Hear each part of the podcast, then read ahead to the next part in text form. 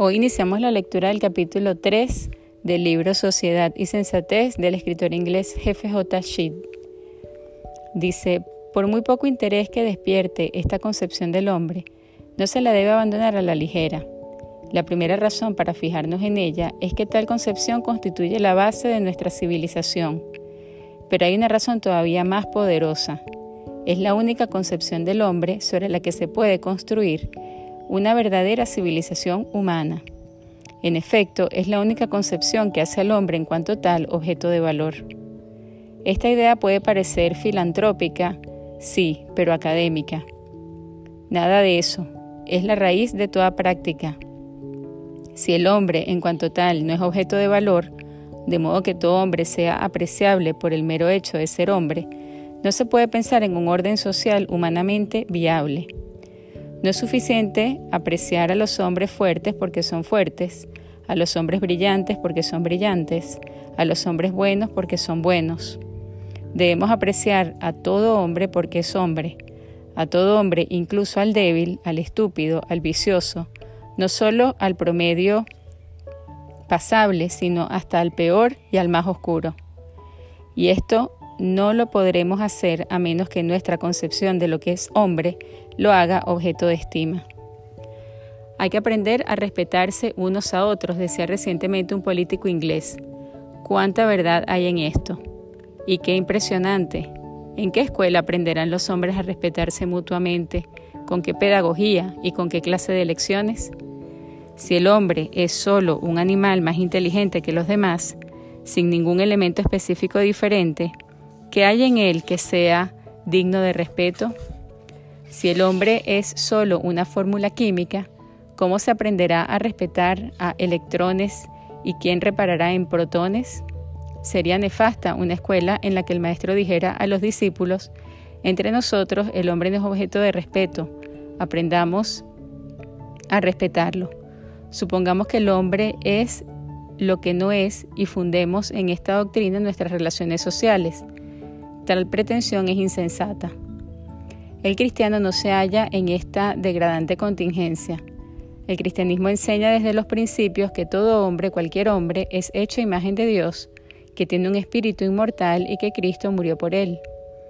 Así no hay que hacerse violencia para afirmar que el hombre merece respeto, puesto que es evidente que lo merece. Esta es la verdad que con más dificultades tuvo la Iglesia que inculcar a los hombres para que la creyeran, que todo hombre tiene un valor sencillamente por ser hombre. Era difícil, en primer lugar, porque la humanidad no estaba acostumbrada a ello. Hasta un pensador de la categoría de Aristóteles relegaba a los esclavos a una posición no muy diferente a la de los animales. El labrador, decía, tiene tres clases de instrumentos inanimados, arados, etc., semianimados, bueyes, y animados, esclavos. Platón critica al hombre que es cruel con los esclavos, pero suponiendo siempre que la actitud correcta para con ellos es el desprecio. En efecto, Platón no reconocía absolutamente valor al hombre por el mero hecho de ser hombre.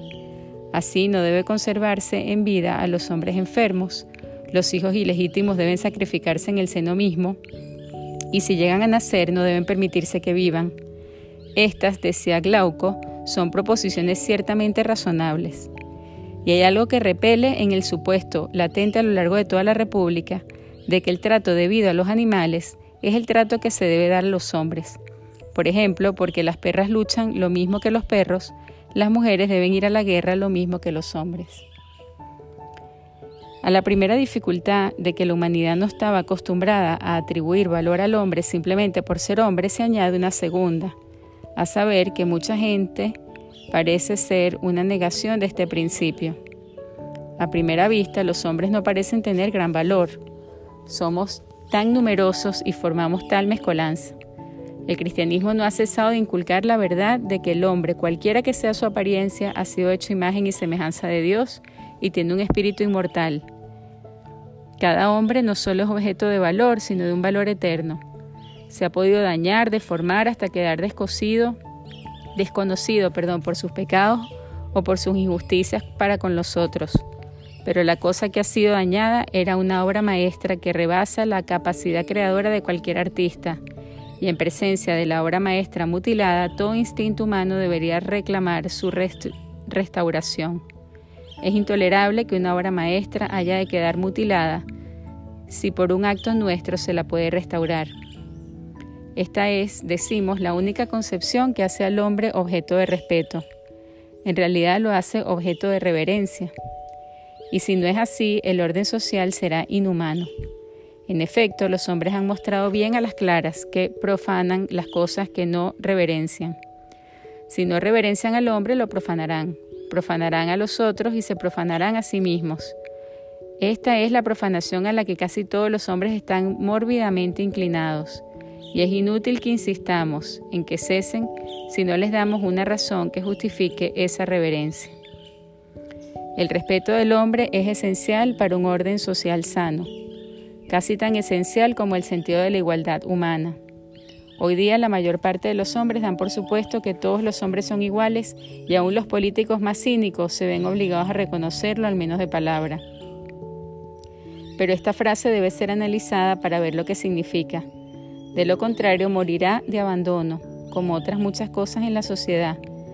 En el capítulo primero hemos sugerido la cuestión, vamos ahora a examinarla.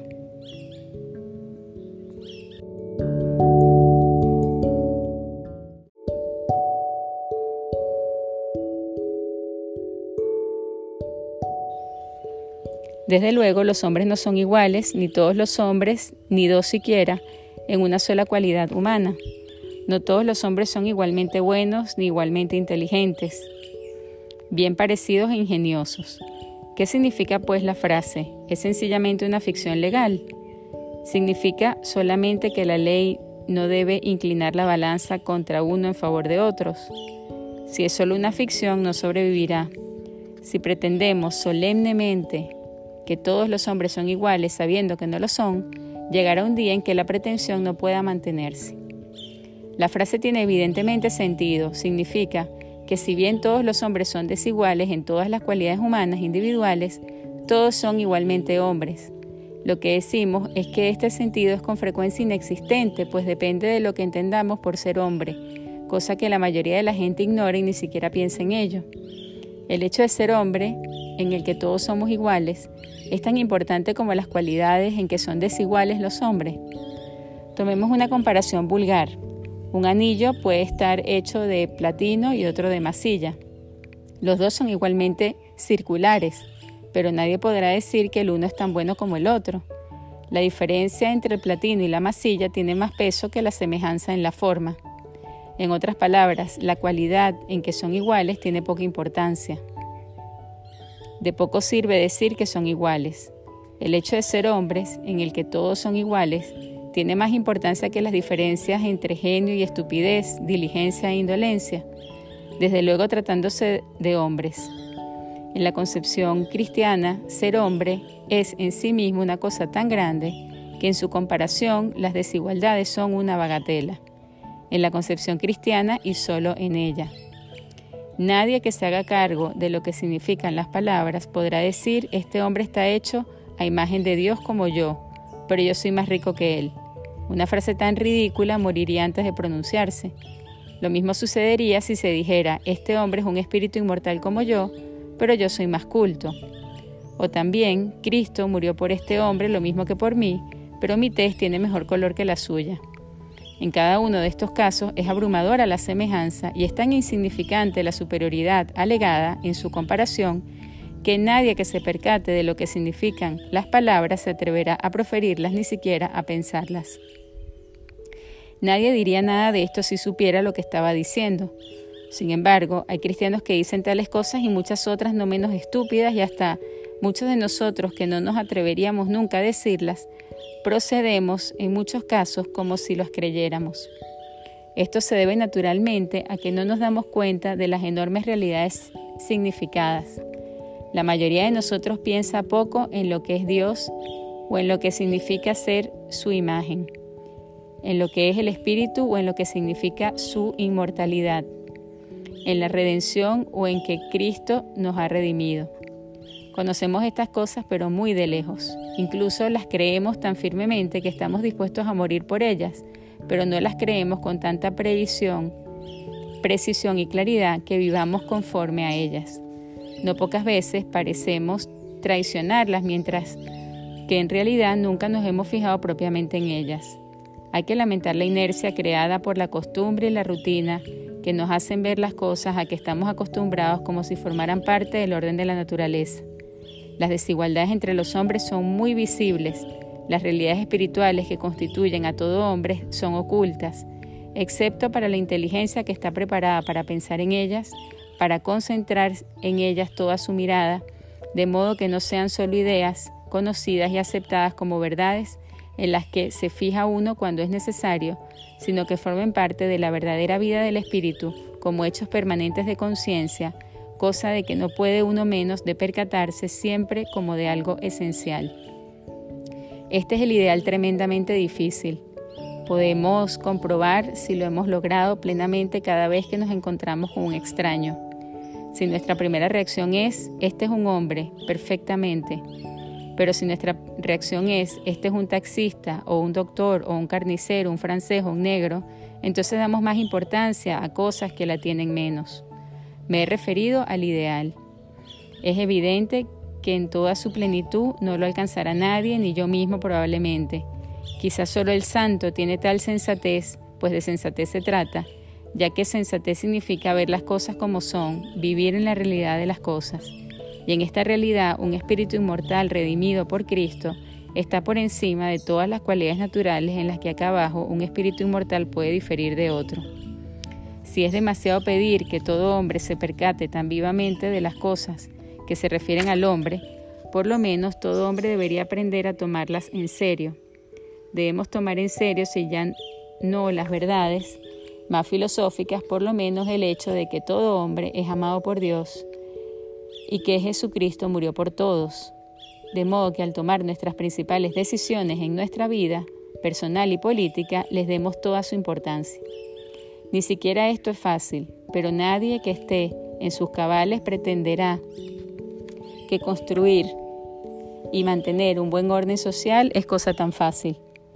Tante molis era romanam condere gentem. Dice Virgilio, la fundación del pueblo romano fue una gran empresa Crear un orden social es una gran empresa y que no se puede realizar de una vez para siempre, sino que se debe renovar constantemente.